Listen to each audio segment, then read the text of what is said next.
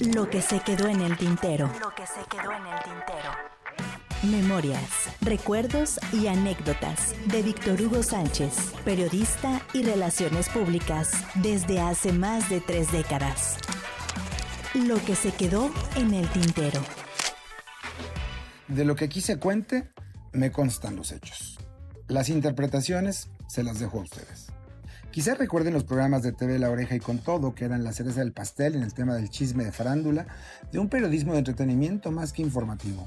Pues debo decir con orgullo que trabajé ahí y aprendí el fino arte de provocar, de irritar al entrevistado o en el mejor de los casos conmoverlo al grado de hacer llorar a varios.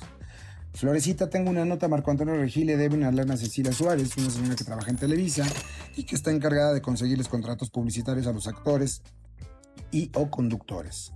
¿Y qué esperas? Había conocido a Cecilia Suárez desde mis primeros años de periodista, de reportero. En aquellos años, con Gloria Aguirre, Andrea Legarreta y Julieta Aro, nos íbamos de antro o coincidíamos en eventos propios de Televisa. Cecilia era, por decirlo menos, la amiga de todos, de todos, tanto de ejecutivos como de talentos. Y así nos hicimos amigos. Me habría contado en aquellos primeros años que le había conseguido un contrato millonario a José Elías Moreno para hacer una campaña publicitaria para Kellogg's. Esa era su chamba. Cuando la volví a encontrar veintitantos años después, ya no era la ejecutiva de Televisa, pero portaba gafete, sin tener oficina propia, porque igual les buscaba contratos a los talentos, pero ya sin un sueldo fijo. Era pues una amiga y una consentida del sistema. Cecilia, qué gusto verte.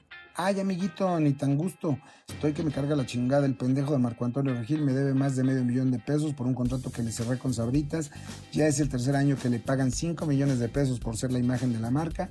Y este año se hace loco y no quiere pagar mi comisión. Yo, por bruta, no le cobré a Sabritas mi comisión. ¿Puedo ayudarte en algo? Ay, amigo, ¿cómo? Si ya no eres el ejecutivo AAA que fuiste. Ja, ja, ja. No, pues ya no lo soy, pero quizá ahora tenga mis mejores herramientas y si me das una entrevista para la oreja y me platicas todo esto, quizás sienta presión y te pague. Ay, no, no, no, no, no, no, no, no. Quiero resolverlo de la mejor manera. No quisiera pelearme con él. Deja insistirle y si no consigo nada te busco. Yo, que apenas me dicen mi alma, ya quiero casa, ya le había contado el chisme a Flor Rubio y ahora tenía la presión de dar a conocer la nota. ¿Cómo vas, Víctor Hugo? Nada, Flor, esta chava no quiere hablar. Pero es un notón Ve cómo les para convencerla. Y pues si ya saben cómo soy, para que me presionan, fui de nuevo a la fuente. Mi Ceci, ¿cómo vas? Estoy que me lleva el carajo, este pendejo me dijo que no me pagará y que le haga como quiera. Trae tu cámara y te daré la entrevista, pero me apoyas, cabroncito, no me vayas a dejar colgada de la lámpara.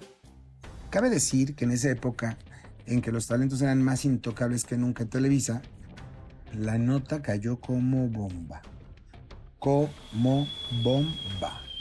¿Te dijeron algo? Me llamó su asistente para decirme que Marco Antonio estaba muy enojado y que de ninguna manera me pagaría y con esto menos. Ay amigo, ¿qué hago? Pues si no te pagará de ninguna forma, sigue dándole periodicazos. ¿Tú crees? Cecilia, no tienes nada que perder. ¿Quieres que haga un en vivo para la oreja o con todo? Ay amigo, estoy muy nerviosa. Si te contara, le sé tantas cosas con las novias, con su mamá. Cecilia, solo habla de lo que te consta, de la plata que te debe. Ese es el tema. Quédate aquí en el camerino, no salgas por nada del mundo, voy a cabina y regreso. Y como en todo, es cosa de suerte de estar parado en el lugar indicado o depende del personaje en el menos indicado. Apenas salí a cabina y regresé cuando me llamaron al celular. Víctor Hugo, se cancela el enlace. Habló el licenciado Jorge Eduardo Murguía para cancelar y no pudimos hacer nada. ¿Qué pasó? Pregúntale a tu amiga. Corrí a los camerinos donde simularíamos el enlace y Cecilia estaba devastada. Lloraba y lloraba amargamente. Acaban de correrme de la empresa, este pendejo me vio y con el antecedente de la nota perdida fue corriendo con Murguía, le dijo que haría un enlace para la oreja. Pero, ¿cómo es que te vio si te pedí que te quedaras en el camerino? Estaba nerviosa y salí a fumar al pasillo, ahí me vio. Fue verdad, a nosotros nos costó una llamada de atención por atacar a Marco Antonio Regil, entonces una institución en Televisa, y a Cecilia la corrieron sin más, sin darle chance de defenderse ni de pedir su dinero. Así, con esta historia comprendí que ese periodismo podía generar audiencia, celebrar el rating, pero también podría dañar a terceras personas. Quizá, y solo quizá de haber salido la nota al aire en vivo, el final de la historia habría sido el mismo. Cecilia fuera de la empresa, sin la lana que alegaba, le debían. Pero quizá al menos se habría desquitado un poco el coraje.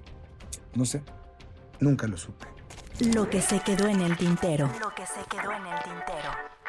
Memorias, recuerdos y anécdotas de Víctor Hugo Sánchez, periodista y relaciones públicas desde hace más de tres décadas. Lo que se quedó en el tintero.